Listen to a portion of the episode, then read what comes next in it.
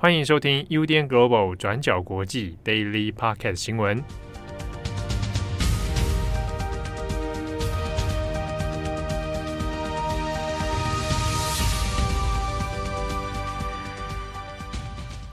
Hello，大家好，欢迎收听 UDN Global 转角国际 Daily Podcast 新闻。我是编辑慧仪，我是编辑佳琪。今天是五月二十号，星期五。那在今天呢，我们有两则的重大国际新闻要跟大家分享。那今天的第一则呢，我们要先说 BBC 的独家调查报道。那这篇报道的英文标题呢，是叫做 “The Abuser Working for MI5”，中文是为英国军情五处工作的施虐者。这一篇调查报道主要说的是一名在军情五处工作的特工间谍，叫做 X，利用了自己的特殊身份来恐吓他的女伴。他女伴的名字叫做 Beth，B-E-T-H。那 X 后来移居到了国外，继续他的情报工作。那接着又在国外恐吓了另外一名女性，叫做 Ruth，R-U-T-H。那两位女性都是化名，而且这两位女性从来都不曾见过面。但是 BBC 在访问并且对比他们的经验之后，发现两人的经验高度重叠。X 都曾经恐吓、威胁要杀死他们，并且还说，就算把他们杀死了，也不会有人知道他们的藏尸地点等等诸如此类非常恐怖的话。那重点也在于。BBC 提到，这篇报道原本不能上线，因为英国的政府呢，把 BBC 带上法庭，不让 X 的身份以及报道曝光。但 BBC 认为，受害女性有权知道 X 的身份，以及也有必要保护潜在的受害者，所以到最后，BBC 是成功让这篇报道刊登。那我们现在先来说一下 Beth 跟 Ruth 两位女性受害者的经历。Beth 是英国人，她在约会的网站上面认识了 X，两人随后就同居。一开始，Beth 就认为呢，X 是非常的迷人，两人也有共同点，也有话题。不过，随着时间的推移，Beth 也慢慢发现 X 的另外一面，发现说 X 原来有厌女的倾向，同时呢，还是一名极端主义者，痴迷于暴力。到后来，X 也不止辱骂，还有威胁 Beth，甚至还性侵她。那从 Beth 的访谈里面可以看到，X 是完全想要控制她，包括操控 Beth 的情绪。即便在两人分手之后，X 还会规定 Beth 的每一天的去向，包括问她说去了哪里，你见了谁，如何工作，做什么，穿了什么等等。这一切呢，都严重的影响了 Beth 的生理健康，也开始觉得说自己一文不值，心理的健康也开始迅速的恶化。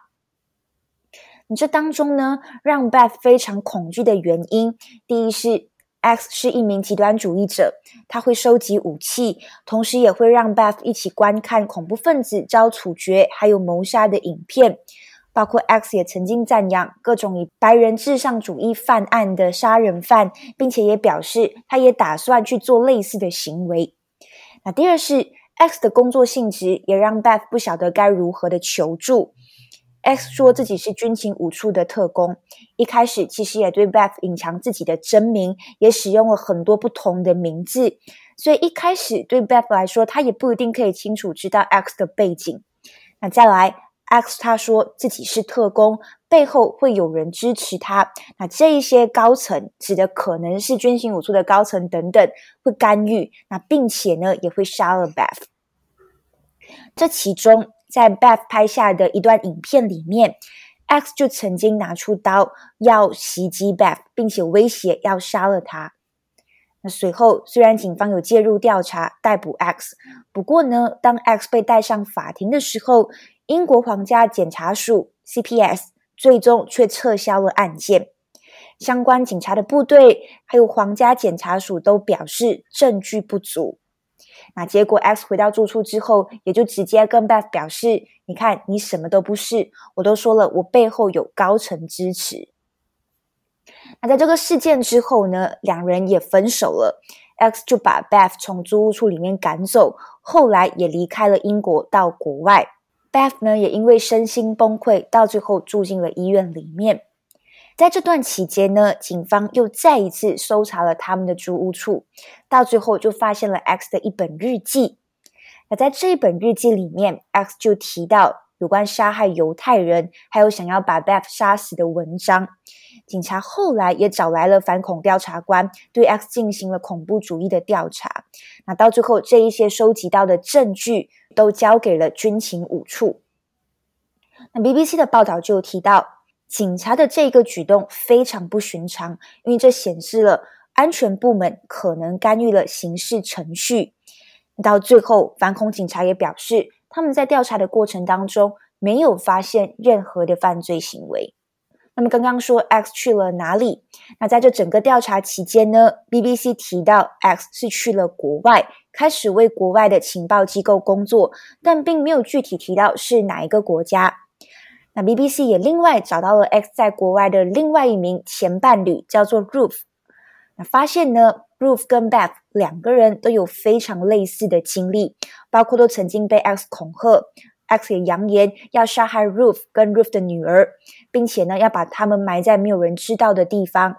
那这一些种种操控的行为，还有恐吓的言论，也让 Ruth 几乎快要崩溃。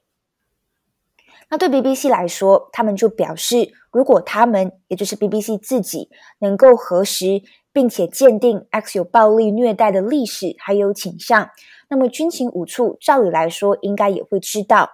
不过事实是，当 BBC 把 X 的调查报告交给政府的时候，政府却把 BBC 带上法庭，试图阻止调查结果曝光。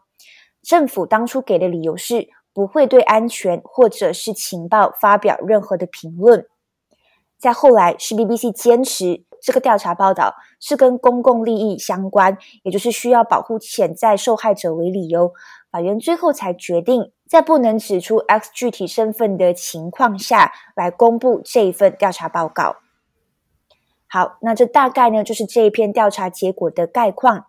但是整篇调查报道里面其实没有具体的提到 X 到底在哪里，那警方或者是法院后续打算怎么做？未来我们也会持续留意有没有新的进展。那这当中呢，如果大家对于报道的细节还有想要更了解的话，也欢迎大家到 BBC 的官网上面去做参考。好，下一则呢，我们来更新一下北韩的疫情状况。在前阵子呢，我们有提到说，北韩官方已经证实，从四月底开始的时候，境内就已经有 COVID 的疫情。而从那之后呢，疫情随着北韩官方的通报，就显现一个快速升温的状态。根据北韩的官媒呢，到了昨天，也就是星期四的时候，总病例人数已经来到了两百二十四万人，总计六十五人死亡。在这里补充一个数字哦，北韩的总人口数是两千五百万人，根据官方的说法，是已经有两百二十四万人染疫。而在周四呢，单日新增数也是来到了二十六万两千两百七十例。他们的说法呢是叫做不明发烧。另外呢，也更新了一人死亡。但微妙的事情呢是，北韩他们现阶段其实并没有公开他们检测或者是计算确诊人数的检验方法，只有通报说是多少万人不明发烧这样子。那至于 CNN 呢，就提到说，目前根据世界卫生组织的资料，北韩到现在呢是没有建立任何有效的疫苗接种计划的，也因此呢，这一波疫情才会这么样的迅速扩张。除此之外呢，北韩当局目前也是没有能够有效治疗 COVID 的药物以及医疗设备。卫报指出说呢，北韩快速增加的这个病例呢，也有可能会导致当地面临毁灭性的危机。WHO 的官员就表示说呢，这种不受控制的传播速度，很有可能会造成病毒在北韩境内产生更致命的新型变种。那到底这一次的这个疫情呢，是怎么样开始的呢？其实很多人都很在意哦，因为根据北韩的官方说法，其实从二零一九年底疫情爆发到现在呢，北韩是已经关闭边境长达两年多的时间了。那到底疫情是怎么在一个锁国的国家里发生扩散的呢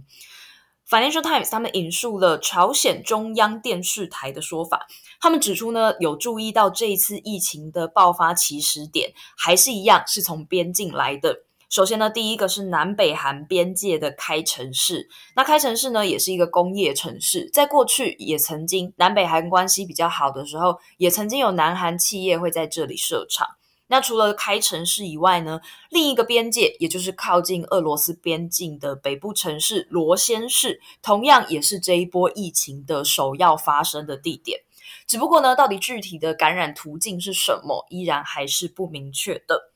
而除此之外呢，北韩也还是依然有举行很多项的大型政治集会，例如说，在上个月，平壤才进行了一个大规模的阅兵仪式。那在四月底，根据官方说是四月底开始扩散的，那也很有可能呢，那一次的阅兵仪式成为了一个超级传播的场合。至于这次的疫情要怎么样提供救援与协助呢？因为其实北韩对于疫情揭露有可能存在着隐匿的情况，那这件事情也引起了很多的国外评论的担忧。比方说呢，美国一个研究北韩议题的智库网站叫北纬三十八度，内部的研究员就表示说，北韩报当局报告的说辞其实有一些可疑的地方，例如说呢，发烧病例在首都平壤已经下降，但是在农村开始上升。只是呢，在疫情爆发的初期，这种状况是不太寻常的。那也很有可能有存在着隐匿或者是不准确的情况，不论呢是人为或者是非人为的这个问题。那除此之外呢，也有专家评估说，在北韩的境内，大部分的人都没有打疫苗的情况下，死亡人数很有可能会快速上升，甚至达到数万人不等。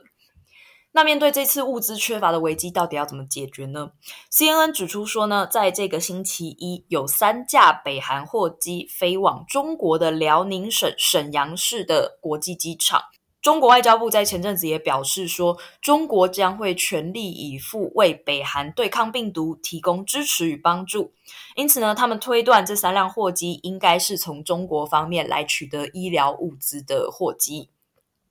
而至于除了中国之外呢，其实包括 WHO、还有南韩、还有美国，其实都已经表示说有向北韩提出协助的意愿，包括说给予药品、给予医疗，还有其他需要的医药器材等等。但是呢，现阶段是都没有收到北韩的正式回复。好，那今天的 Daily Podcast 呢，主要是这两则新闻。在节目的最后，我们也来稍微闲聊一下好了，因为我有看到那个有听众留言说，好像最近 想要敲碗一下编辑闲聊，因为也也需要跟大家说明一下，因为我们现在是在那个分流的状况，所以是采取线上录音的方式。因为线上录音其实我们都见不到编辑本人，所以其实，在这样子的情况下，在对谈的话，其实也不太不太，也不是说方便，不太容易吗？对，就很容易互相抢话。就我要讲话，你也要讲话，但就是看不到对方的脸，就不知道对方要讲话。这样 会有很多这一类的小小的细节啊。其实远距录音也还有蛮多有趣的、有有趣的一些事情。对，因为以前我们在录音的时候，我们都会用手势或者是眼神。示意说我要开始说话，嗯、或者对方说错话，或者是说到就是说错内容的时候，我们就会开始就是摇摆手，说 就是我们会有很多很有趣的手势，就是这是在录音的现场，如果只听音档的话是看不到的，对。但是现在远距录音，我们就没有办法做这些及时的，就是肢体语言。对，到最后只可以靠默契，或者是稍微停顿一下，想说：“哎，有人要接话吗？有吗？” 对对，会比较依赖纯听觉的指示，这还蛮有趣的。好，那哎，最近我也来更新一下我看的东西好了。就我今天看了一个那个 Taylor Swift，嗯，我不是很确定听友是不是听 Taylor Swift 的。的的族群，但是重点是，就是我他最近在那个 NYU 纽约大学做的那个毕业生的演讲，哦，我自己是觉得看了蛮感动的。就是他提到说，他其实没有念大学，但是他从小就很向往念大学的生活，因为他就是高中。念完高中以后，就开始做自己的音乐作品，然后巡回演出。所以他的很多高中的作业什么，都是在那个机场的大厅，就是赶快把它匆匆写完，然后就一直在跟他的妈妈还有他的那个 band 做巡回跟演出。所以他其实没有念大学，但是他就是拿到 NYU 的这个荣誉博士的学位，这样。然后他就也分享一些还蛮有趣的点，因为我很喜欢看那个毕业。词就刚好到毕业季的时候，很多有名的大学都会邀请各式各样的人去演说，这样。然后这次 Taylor Swift 他也提到很多以前做的很多很尴尬的事情，他要提醒就是这些年轻人说，你以前做过那些很尴尬的事情，就是其实你要你要知道说这些尴尬的事情，其实有他会。就你不要觉得说，哎，我做了这件事很丢脸，然后这件事情会一直跟着我。可是其实就是大家都有过去啊，就他也有经历过很多自己觉得尴尬，或者甚至是被网络暴力，或者是有很多的一些经验。但是呢，他要告诉大家说，就是这些事情其实都会过去，而且也可能会变成你的养分等等。嗯，有点像是看着这个女生从原本的少女，因为她一开始做 country music，然后也做了很多比较少女向的、嗯、的的歌曲，然后一直到现在，她已经可以站在。这个大学，他甚至还说他被邀请来原因是因为他写过一首歌叫《Twenty Two》，就是他他的成名曲，就是他已经可以在台上开自己过去的很多玩笑，然后也可以提供这一些刚毕业的年轻人，就是一些职场或者是一些生活上的建议。我自己看了觉得就是还蛮感动的。对，好，就这样，没落长讲很多。我觉得这个分享蛮有趣的，我觉得也很值得分享，因为我觉得每次到毕业季，然后这些美国大学请来的这一些名人演讲，他们真的是名人，但是他们分享的经历会发现，怎么讲，其实很贴近所谓的我们就是一般人或者是这些人的生活，而且他们分享的经历，其实我觉得都很。至少从他们的演讲词或者是表达的方式来看，我觉得非常的真诚。像是 Alan，他之前好像就是 Alan Show 的那个 Alan，他之前也是有在毕业季的上面演说。那他在那个演说里面，其实也是过程中他埋了很多你知道笑料跟笑梗。像是他其中一个也有提到说，刚刚 Taylor 是有提到说有一些呃尴尬的经验嘛。那 Alan 就说你要知道说，我以前可是跟男生约会的。就是会有把这种自嘲啊，或者是这种成分带进去的演带进去演说里面，然后我觉得这一些分享，我觉得都很都很赞。就他们并不是在告诉你毕业以后要怎么样成功，而是很多时候是在告诉你怎么样处理失败，嗯、或者怎么样处理焦虑，或怎么样处理悲伤。我觉得这是蛮有趣的一个一个点了。好，那以上就是今天的 Daily Podcast 新闻。我是编辑佳琪，我是编辑慧仪。我们下次见，拜拜，拜拜。感谢你的收听，想知道更多详细资讯，请上网搜寻“转角国际”。